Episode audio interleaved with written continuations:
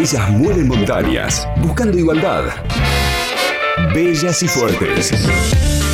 La columna de género en viento a favor. Catherine Fulop habló de los problemas alimenticios de Oriana Sabatini. No me daba cuenta porque ella los ocultaba. El inspirador video de Oriana Sabatini mostrando su cuerpo luego de un atracón. Después del posteo de Oriana Sabatini, Catherine Fulop se mostró al natural y compartió una reflexión. Mostrar los cuerpos sin filtro. El efecto de la publicación de Oriana Sabatini. Sin maquillaje, Romina Malaspina sorprendió a sus fanáticos. Sin maquillaje, la hija de Daddy Yankee volvió a sorprender a todos. Detalles sobre la operación abdominal de Jimena Barón. Tuvo que bajar 10 kilos. Polémica. Acusan a Jimena Barón que se hizo los abdominales por canje. Wanda Nara posó a cara lavada con un look escotado y veraniego. Bomba. Con un look salvaje, Ivana Nadal posó en ropa interior. La hija mayor de Máxima luce con orgullo su look plus size.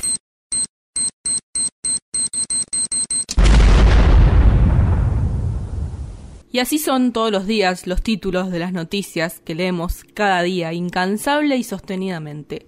Todos los días. Cada día una mujer distinta. La pregunta es ¿por qué?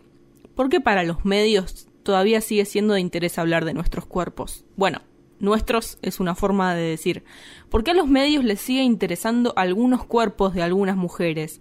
¿Por qué son dignos de titulares exagerados y noticiosos a toda hora del día? Los últimos días fue noticia, y no fue para menos, las críticas a la tapa de la revista Caras sobre Amalia, la hija de la reina de Holanda Máxima Zorrilleta. La publicación generó un amplio repudio nacional y la directora de la revista pidió disculpas, reconocieron el error y asumieron que no habían titulado así con mala intención. Quizás parte del problema sea que este tipo de revistas está acostumbrada a titular en referencia a nuestros cuerpos. En este caso fue la hija mayor de Máxima luce con orgullo su look plus size. ¿Por qué su look plus size es noticia? En una chica además de 16 años. No hay que dejar de lado que el titular vino después de varias semanas en las que en los medios también se discutió sobre la delgadez extrema, con las fotos que publicó Jimena Barón, y cuyo debate siguió después con la publicación de Oriana Sabatini, mostrando la celulitis y contando sobre los trastornos de alimentación que tuvo. Pero creo que la base de todo y la discusión de todo, más allá eh, de las opiniones, de si está bien o mal que Jimena Barón se haga esas fotos y las publique, de cuán bien está que Oriana Sabatini quiera replicar un poco esa publicación y mostrarse como es, con celulitis. Creo que el problema de fondo y base es que se sigue hablando de nuestros cuerpos bien o mal en todos los medios de comunicación, lógicamente que se nutren a partir de las publicaciones que hacen en redes sociales determinadas modelos, figuras eh, o artistas conocidas de nuestro país. Mujeres que no fueron tapa es un proyecto de un artista visual que como dicen ellas mismas, pretende mostrar los estereotipos en los medios, desnaturalizarlos y hacer visibles a las mujeres que hacen. Lo que proponen a través de sus redes sociales, tanto en Instagram como en Facebook, es, por ejemplo, intervenciones a las tapas de revistas, les cambian los titulares y muestran otras mujeres que comúnmente no vemos en las tapas de las revistas y también hacen textos de reflexión y que apelan a la discusión sobre estas temáticas. Si quieren leer un poco sobre esto, como les decía, busquen como mujeres que no fueron tapa en Facebook y en Instagram. Bueno, y nosotras desde Bellas y Fuertes hablamos con la creadora de este proyecto, con Lala Pasquinelli. En principio le preguntamos lo que decía al comienzo de esta columna, ¿por qué los cuerpos de las mujeres siguen siendo noticia?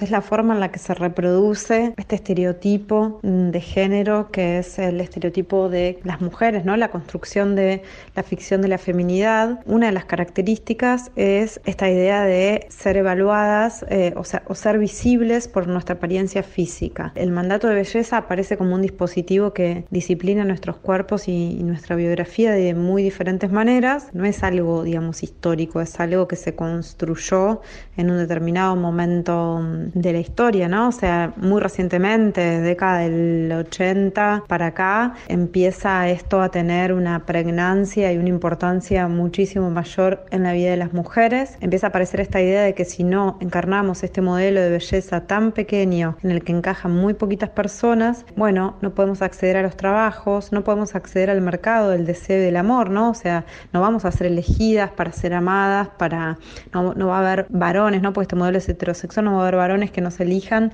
como esposas y madres de sus hijos. Entonces no nos vamos a realizar como mujeres porque se supone que esas son las cosas que nos realizan como mujeres. Se habla de los cuerpos porque tiene que ver con el lugar que se nos otorga en la sociedad y en ese aspecto ser evaluadas por nuestra apariencia tiene que ver con esta idea de que somos objetos, ¿no? O sea, con esta idea de que, bueno, no somos ni sujetas de derecho, ni personas pensantes o sujetas para intervenir en el ámbito de lo público y de lo político. Es como siempre señalarnos un lugar de jerarquizado y secundario. Escuchamos a Lala Pasquinelli, la fundadora del proyecto Mujeres que no fueron tapa. Le preguntamos también qué diferencia advierte en esta etapa de la revista Caras en comparación con otras en donde también se pone el foco en los cuerpos de las mujeres. En realidad no hay mucha diferencia con lo que hizo Caras con la tapa de la revista. La única diferencia es que se trataba de un adolescente y entonces estábamos hablando de bullying, de una chica que además sufrió bullying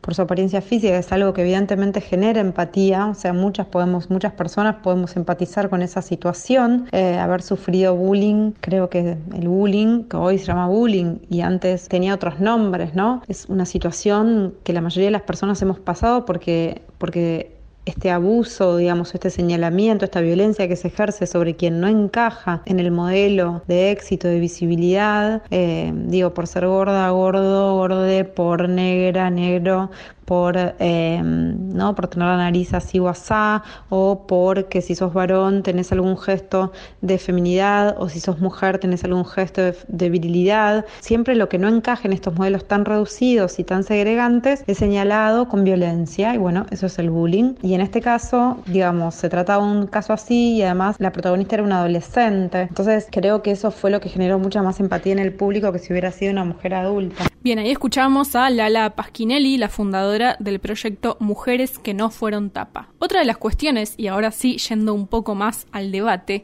es qué pasa con aquellos discursos que proponen el amor propio desde una lógica un tanto simplista, ¿no? Como si el amor propio fuera una decisión pura y exclusivamente personal e individual, cuando en realidad más allá de la intención que podamos tener para amarnos y aceptarnos tal cual somos, no puede ser entendida sin un contexto y sin una sociedad, sin tener en cuenta una sociedad que, por ejemplo, excluye permanentemente a las personas gordas. Lo que quiero decir un poco con esto es que, por ejemplo, los posteos de modelos que siempre encajaron en los estereotipos de belleza impuestos en la sociedad eh, y que aún así nos están diciendo que sufrieron trastornos alimenticios o que necesitan mostrar que también tienen celulitis y que no son cuerpos perfectos como se nos muestra en las publicidades o en la televisión constantemente, evidentemente son advertencias, ¿no?